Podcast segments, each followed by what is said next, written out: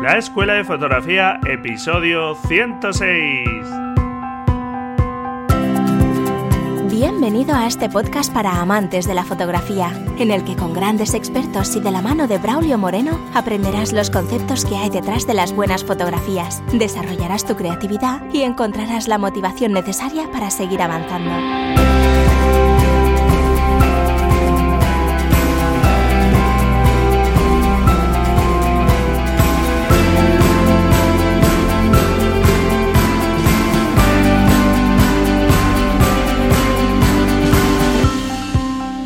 Hola, ¿qué tal? Bienvenido a este nuevo episodio del podcast La Escuela de Fotografía.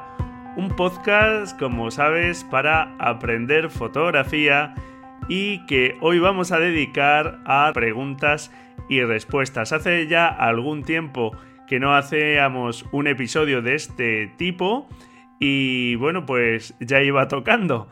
Lo que he pensado es que el último jueves de cada mes dedicarlo a preguntas y respuestas. Este episodio debería haber salido ayer jueves, pero bueno, esta semana, como sabes, vamos con algo de retraso y lo estoy publicando el viernes. Pero bueno, el último jueves de cada mes serán de preguntas y respuestas. Y hoy nos vamos a centrar en algo de lo que, te insisto, que no es lo más importante en cámaras y objetivos. Pero bueno, por dar un poco una temática a cada episodio de preguntas y respuestas y que no haya preguntas de cosas muy diversas, pues me parece más interesante agruparlas un poco por temáticas y así sabes qué te vas a encontrar en el episodio. Y hoy vamos a hablar de cámaras y objetivos. Ya sabes que yo te suelo indicar que la cámara solo es una herramienta, que no es lo más importante, pero por supuesto es una herramienta necesaria. Sin cámara de fotos, sea del tipo que sea, desde una lata de Coca-Cola con la fotografía estenopeica, pasando por un teléfono móvil, una cámara compacta sencilla, una cámara sin espejo, una cámara reflex o incluso superior de medio formato o de gran formato. El caso es que necesitas una cámara para registrar esos momentos, ya sea analógica o hoy día que la inmensa mayoría de las cámaras son ya cámaras digitales, por la facilidad que tenemos de almacenar las imágenes, procesarlas, etcétera, etcétera. ¿Qué cámara es la mejor? Pues no hay una cámara que sea la mejor en todo, todo depende de qué quieras hacer. Y no necesitas la mejor cámara del mundo para conseguir estupendas fotografías porque con un simple teléfono móvil que tenga una cámara mm, decente se pueden hacer fotos muy interesantes. Por eso digo que no deja de ser una herramienta y necesitas pues aquella que no sea un impedimento para conseguir el tipo de fotografías que estás buscando, que necesitas, pero nada más, ¿de acuerdo? Antes de empezar, te recuerdo que puedes participar en el reto fotográfico número 22 sobre el tema de agua. Es un tema, la verdad, que da para mucho porque el agua puede estar en muchos estados y depende de dónde vivas, pues eh, posiblemente la tengas en la naturaleza más o menos cerca. Así que anímate a practicar y en la nota del programa te dejo el enlace al artículo donde explico cómo participar, que es muy sencillo, subiendo una fotografía a Facebook, Flickr, Twitter, en fin, anímate. La semana que viene, como sabes, al principio estará disponible la consulta de tus números para el sorteo del pack de libros y a finales de semana realizaré el sorteo. Si has participado, pues nada, a ver si hay suerte. Y bueno, vamos con las preguntas. La primera es de Vicente, desde Alicante, que me dice, hola, hace algo más de un año me compré una Canon 1300D con un objetivo básico, el 1850 mm y como sé que los objetivos fijos son mejores, había pensado en comprarme un objetivo fijo. Tampoco quiero gastarme mucho dinero y he visto el Jonuo 35 mm f2 y 50 mm f1.8, los Canon 24 mm f1.8 y el 40 mm f2.8 y quería saber qué me aconsejas. Muchas gracias. Un saludo desde Alicante, Vicente. Pues lo primero, muchísimas gracias, Vicente, por tu pregunta. Entonces, tal como le comentaba Vicente, los objetivos fijos no es que sean mejores que los otros objetivos, todo depende de para qué queramos usarlos. El objetivo básico, el 1855, pues es realmente es una focal que si hacemos la conversión por el factor de conversión de las cámaras APS-C a tamaño completo, a full frame, pues en el caso de Canon estaríamos multiplicando por 1,6, por lo que el 18-55 mm realmente es una focal equivalente a un casi 29 y un 88 milímetros. Es decir, que es un objetivo similar a un 24-70. Un poquito menos angular y un poquito más tele. O sea, como rango de focales la verdad que está bastante bien. Quizás se queda un poquito corto más sobre todo en el angular, pero el principal problema es que no es un objetivo muy luminoso, porque es un objetivo de construcción pues sencilla. ¿Qué pasa con los fijos? Que los fijos, como su construcción es mucho más sencilla, suelen tener más calidad óptica y aperturas mayores. Son objetivos más luminosos, con lo cual podemos conseguir desenfoques mayores, profundidad de campo más pequeñas. Entonces, como le comenté a Vicente, pues todo depende un poco que esté buscando. Las aperturas de estos objetivos eran más o menos grandes, van desde f1.8 a f2.8, que bueno, pues está bastante bien. Naturalmente pueden ser eh, focales con mayor apertura todavía, f1.4, f1.2, etcétera, pero sin duda los precios se disparan y básicamente lo que más puede influir es un poco la calidad de construcción y sobre todo la focal. En este caso, por los factores de conversión, pues las focales del Canon, por ejemplo, 24 milímetros, estaríamos diciendo que es un 35 milímetros de paso universal, de tamaño completo.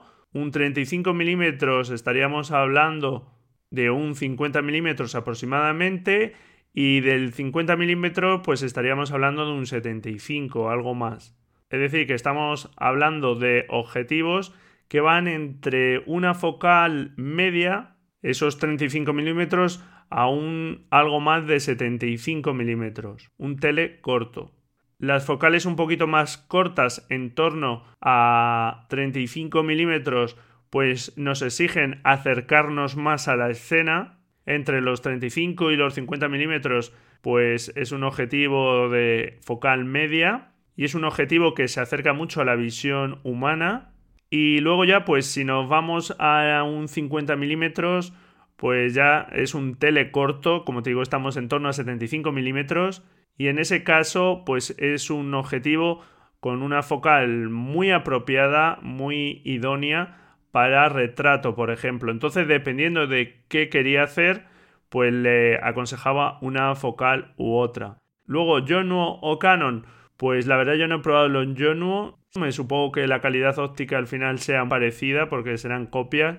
El Canon 35mm f1.8 sí que es bastante más caro que el Yonuo 35mm f2, pero bueno, pues sin duda los objetivos fijos dan mayor calidad de imagen y lo único, pues claro, que te obligan a moverte por la escena, porque no puedes estar tirando de zoom. Así que, por ejemplo, el objetivo Canon 50mm f1.8, que está por ciento y algo euros, pues es un objetivo, la verdad, estupendo. Y el equivalente en Nikon, pues está cerca de 200 euros, si no me equivoco. Y bueno, pues son objetivos, la verdad, con una calidad muy buena para el precio que tienen. Y si no los has probado, pues mi recomendación es que los pruebes. Si tienes alguien que te lo deje, pues estupendo. Ya verás como si tienes una reflex al final acabas haciéndote con alguno de estos.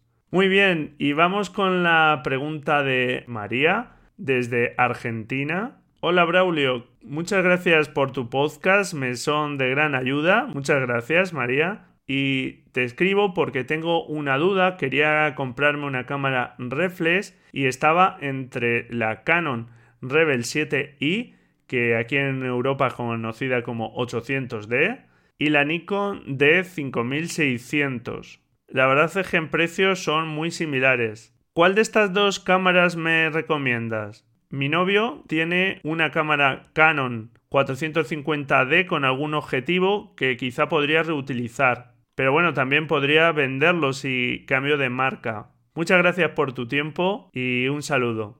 Bueno, pues como ya contesté a María, eh, la diferencia entre las dos cámaras, Canon y Nikon, la eterno debate, es muy pequeña, la verdad.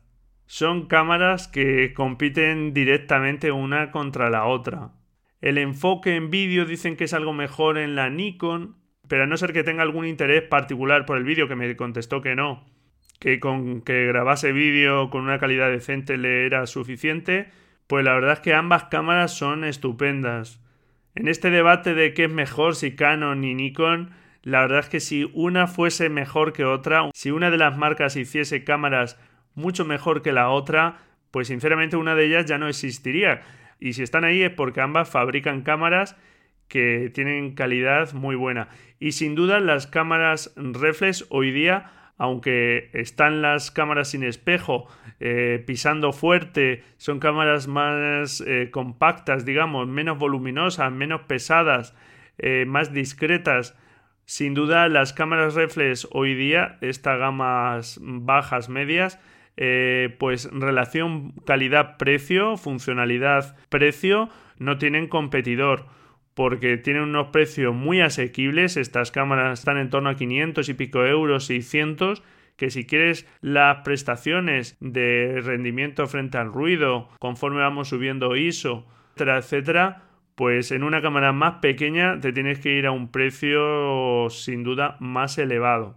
Por lo tanto, yo al final a María le aconsejé que si realmente quería reutilizar los objetivos que ya tenía su novio de la de su Canon, pues podía seguir con Canon porque realmente las diferencias entre las dos cámaras son minúsculas y ambas le van a dar un resultado estupendo. Le comenté el tema de peso y tamaño con respecto a las cámaras sin espejo por si quería echarles un vistazo. Pero bueno, pues sin duda, como te digo, calidad-precio es inmejorable en estas cámaras. Bueno, vamos con la siguiente pregunta que es de Alberto de Granada que me dice, hola, llevo un tiempo aprendiendo fotografía y, he conocido la técnica HDR. Tengo una Canon 80D que lleva un modo HDR, pero el resultado es un JPEG.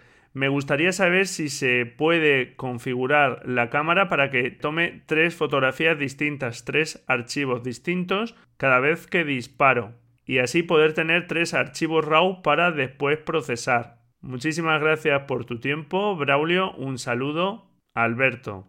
Y le dije que sí, que efectivamente, claro que sí, eso se llama ahorquillado de la exposición, que en el menú de su cámara viene como Auto Exposure Bracketing, con las siglas AEB, y que ahí puede indicar la diferencia que quiere que haya en exposición entre las tres tomas. Bueno, como sabes, el HDR son, es esa técnica que se juntan varias fotografías realizadas con distinta exposición para conseguir que el resultado final de la fotografía podamos mejorar el rango dinámico de las cámaras que como sabes pues no tienen el rango dinámico que tiene nuestro ojo. Así lo que se suelen utilizar son tres fotografías, una con una exposición normal, digamos bien expuesta para la luz que hay, otra por encima algo sobreexpuesta en la exposición y otra por debajo, algo subexpuesta. Y se juntan las tres para tomar tres partes de la imagen. Hay distintos programas que hacen esto y por supuesto pues lo puedes hacer ya con Lightroom, Camera Raw, lo puedes hacer también con Photoshop, etc. Y hay incluso programas específicos para utilizar este tipo de técnica. Y efectivamente en esta cámara se puede hacer como en la mayoría de cámaras actuales. Y luego, pues si se configura la cámara en ráfaga, con apretar solo una vez el botón, se producen los tres disparos. ¿De acuerdo? Es una técnica, esta de HDR, que efectivamente puede mejorar el rango dinámico de la cámara, pero no conviene abusar de ella Hace unos años se abusaba mucho de ella y creaba efectos muy raros. Pero correctamente utilizada, la verdad es que funciona bien y suple un poco esta deficiencia de las cámaras actuales. Hace no mucho, Jesús María García nos comentaba sobre este tema en el episodio 96. Muy bien, siguiente pregunta. Es de Carla y pregunta Tengo una Nikon 7200 con varios objetivos, pero últimamente me da pereza llevármela cuando voy de viaje porque tienes que ir con la bolsa cargada, etc. Y estoy buscando una cámara sencilla que sea mucho menos pesada, lo más pequeña posible, pero que dispare en RAW, que grabe vídeo al menos en Full HD y que tenga una buena calidad óptica. No sé si sería mejor una cámara sin espejo o una compacta avanzada. He estado mirando la Sony A6000, la Panasonic L100 y luego las compactas Sony RX100 modelo 4 y la Canon G7X Mark II. Muchas gracias Braulio, un saludo Carla. Bueno, pues muchas gracias Carla por tus preguntas. Te comento. La verdad es que es una eterna pregunta. Ambos tipos de cámara están muy bien, tanto las cámaras sin espejo como las compactas y la verdad es que yo aconsejo mucho una cámara pequeña, aunque se tenga una cámara reflex para aquellas fotografías que necesitemos pues mejor comportamiento al ISO o utilizar ópticas que tengamos para esas cámaras pero todo depende un poco de quiera. Las cámaras sin espejo siguen siendo mm, no tan voluminosas naturalmente como una reflex, pero siguen teniendo un tamaño una vez que le ponemos el objetivo. Y las cámaras compactas pues sí que son muy pequeñitas. Además estas dos que comenta Carla, la Sony RX100 y la Canon G7X, pues son cámaras bastante pequeñitas y con una calidad muy buena. Claro, todo depende un poco qué se busca. Digamos que una cámara sin espejo, eh, si tiene buenos objetivos, podría ser un sustituto de su cámara reflex. Sin embargo, una cámara compacta, como las que comenta, pues eh, son complementos a la cámara que ya tiene. Como le aconsejé, si buscaba algo pequeño, las compactas eran, creo, la mejor opción. Además, estas cámaras tienen ópticas muy buenas con aperturas de hasta f1.8 en la focal más angular. Vienen equipados con un objetivo que es mm, estándar, un 24-70 aproximadamente, las dos. Y bueno, pues luego tienen pequeñas diferencias las compactas entre sí. Por ejemplo, la Sony RX100 modelo 4 tiene modalidades de vídeo para hacer slow motion pues muy impresionante para el tipo de cámara que es.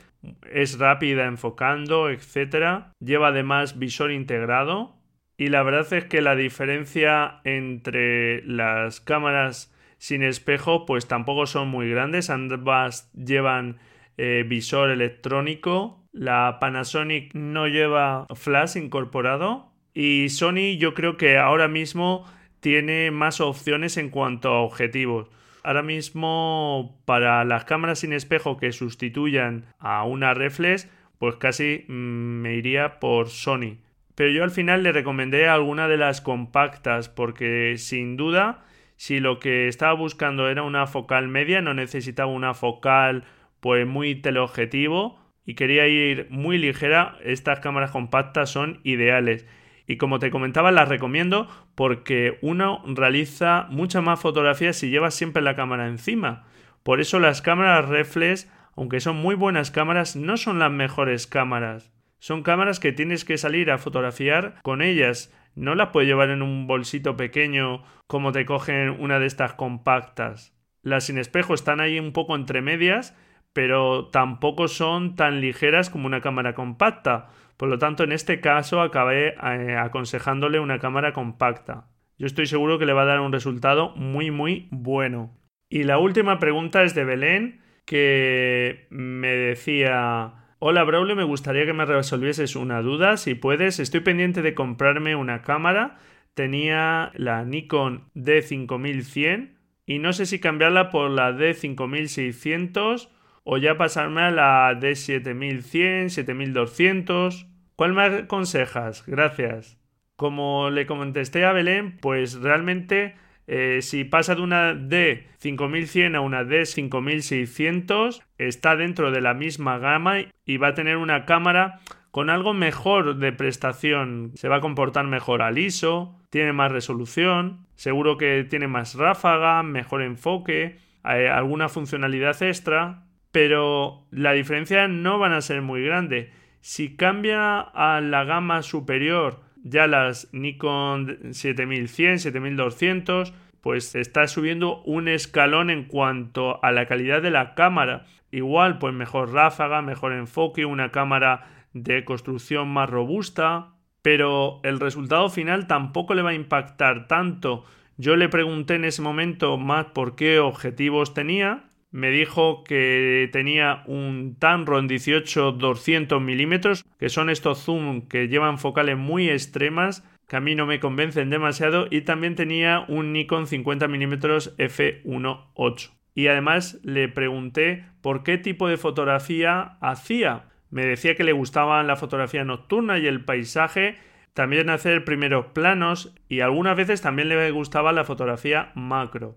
Entonces mi consejo fue que antes de cambiar de cámara, que efectivamente podía notar la diferencia, pero para los paisajes y las nocturnas le recomendé un objetivo más angular y yo le recomendé el Tokina 11-16 mm f2.8 que es un objetivo que la calidad es muy buena y el precio pues no es especialmente alto, está por unos 400 euros o por ahí. Y ya que eh, con el 50 mm f1.8 era una focal muy buena para retrato y primeros planos, por lo tanto con este objetivo ya tiene cubierto con el 50 mm esto. Y luego para el macro le recomendé el Sigma Macro 105, un objetivo también f2.8 que en calidad óptica es muy buena y el precio está por 400 y algo euros, que también para ser un objetivo macro pues tiene un precio asequible.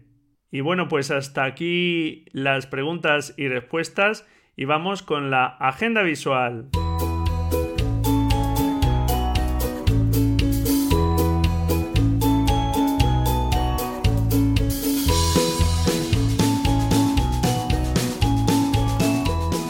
venga, para seguir con el tema de objetivos y cámaras, te voy a comentar una noticia de Fotolari y es el anuncio de Leica de un nuevo objetivo, el Nautilus 75 mm f1,25 que afirman que será el objetivo con el buque más impresionante, con la profundidad de campo más reducida pero que cuando salga al mercado costará la friolera de más de 10.000 euros.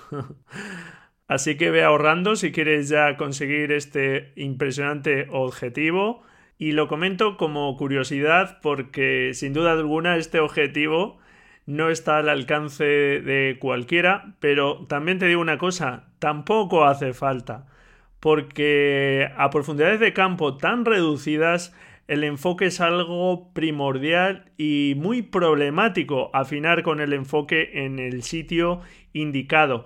Con lo cual, mm, vamos a ver, sí, yo creo que queda casi pues para coleccionistas, para gente que les apasione este tema y un profesional pues al final hará retratos que cobrará un dinero y puede sacarle un partido. Pero un objetivo con f1.4, por ejemplo, pues ya tiene una apertura grandísima y si realmente tiene una buena construcción y una calidad óptica buena, pues vamos, eh, la diferencia entre uno y otro tampoco creo que sea tan grande. Por lo menos no las 15 o 20 veces que puede costar más que un objetivo mucho más modesto con apertura f1.4 más si cabe si lo que importa en una fotografía es contar algo y que transmita. Por muy poca profundidad de campo que tenga una fotografía, si no transmite nada, pues mm, ¿para qué quieres esa profundidad de campo? Y además, si sabes cómo funciona la profundidad de campo, pues realmente alejar, por ejemplo, al sujeto un poco más del fondo o utilizar una focal un poco más larga en fin, eh, hay otras formas de reducir la profundidad de campo sin gastarte ese dineral. Los amantes de esa exquisitez técnica me dirán, pero no va a ser exactamente lo mismo. Pues no, pero ¿cuántas personas se van a dar cuenta de ese mínimo cambio que puede haber en el desenfoque de la fotografía? Pero oye, si es el capricho de tu vida y tienes 10.000 euros a mano, pues mira, adelante. Venga, siguiente tema que además me parece mucho más interesante. La tercera edición de Click, acabado en CK, un proyecto fotográfico financiado por la Fundación Caja Cantabria y que en esta edición reúne la obra de numerosos fotoperiodistas cántabros, cuyas obras seleccionadas puedes ver en la Fundación Caja Cantabria en Santander desde este pasado jueves 30 de noviembre hasta el 4 de enero, con entrada gratuita. Así que si te puedes acercar por Santander, es una exposición fotográfica que seguro que merece mucho la pena. Y ya sabes que yo te recomiendo, entre otras cosas, asistir también a exposiciones donde más allá de nuestro móvil o de nuestro ordenador podamos ver fotografías impresas a un gran tamaño que desde luego es una experiencia completamente distinta y estoy convencido que muy enriquecedora. Noticia que conocí a través de Clavo Ardiendo Magazine. Siguiente noticia, el encuentro fotográfico 60 RAW organizado por RAW Phototours que reúne en Barcelona los próximos 8 y 9 de diciembre a fotógrafos de reconocido prestigio como son David Airop, Sergi Reboredo y Samuel Aranda. Tres grandísimos fotógrafos y la idea es que cada uno de ellos dé una charla de 60 minutos donde hablen sobre su trabajo, comenten algunas de sus fotografías y además respondan a las preguntas de los asistentes. Las plazas son limitadas y el límite para reservar plaza se supone que terminaba hoy, 1 de diciembre. El precio de la entrada son 30 euros, que considero que es un precio bastante razonable para la enorme calidad que tienen estos fotógrafos. Y si te interesa, aunque llegues justito o llegues fuera de este plazo, pues bueno, por preguntar si hay plazas disponibles, no pierdes nada y si puedes y queda alguna de esas plazas libres, pues mira, vas a poder escuchar a estos grandes fotógrafos. En la nota del programa te dejo el enlace por si quieres echarle un vistazo a este encuentro fotográfico en Barcelona. Y ya para terminar, la última noticia curiosa que he leído esta semana también a través de Fotolari es una nueva herramienta que parece que tiene muy avanzada Adobe para Photoshop CC y que seguramente en los próximos meses podemos ver en alguna actualización de esta estupenda herramienta de Adobe. Es una herramienta bautizada como Select Subject, selección de sujetos, podríamos traducir, y que utiliza inteligencia artificial para que mediante un clic hagamos selecciones muy buenas de sujetos. Hasta ahora, si conoces Photoshop, pues tiene herramientas de selección rápida como puede ser la propia herramienta de selección rápida, la herramienta varita mágica y luego también herramientas como el lazo magnético o la manual y muy trabajosa herramienta pluma para hacer selecciones muy precisas. Pero esta nueva herramienta utiliza inteligencia artificial para de una forma totalmente automática con un clic hacer una selección muy precisa de los elementos en una fotografía. Te dejo también el enlace a un vídeo de Adobe y bueno, pues de momento la herramienta promete y si eres de los que te gusta editar y procesar y terminar tu foto en Photoshop, pues esta herramienta de selección puede ser bastante revolucionaria. Ya veremos si finalmente es tan buena como prometen pero bueno, sin duda los programas de edición cada vez van a ser mejores y lo que hoy nos parece prácticamente imposible o son tareas muy complejas, dentro de un año, de un par de años, pues serán seguramente tareas muchísimo más sencillas. Es la revolución de la fotografía y del medio digital. Y bueno, pues hasta aquí este episodio. Espero que hayas sacado cosas interesantes de estas preguntas que me han ido lanzando estas personas y que yo ya les he ido contestando. Anímate a hacerme llegar tus dudas sobre material fotográfico o sobre lo que sea. Ya sabes que aquí no nos centramos demasiado en cámara y objetivos, pero mira, pues hoy ha sido el episodio específico para esto. Así que sobre cualquier cuestión y yo encantado en ayudarte en todo lo que pueda. Encantado si me dejas tu valoración y tu reseña en iTunes, tus comentarios y tus me gusta en iBox. Muchísimas gracias por estar ahí al otro lado. Felices fotografías, buen fin de semana y nos escuchamos la próxima semana, si tú quieres, claro. Adiós.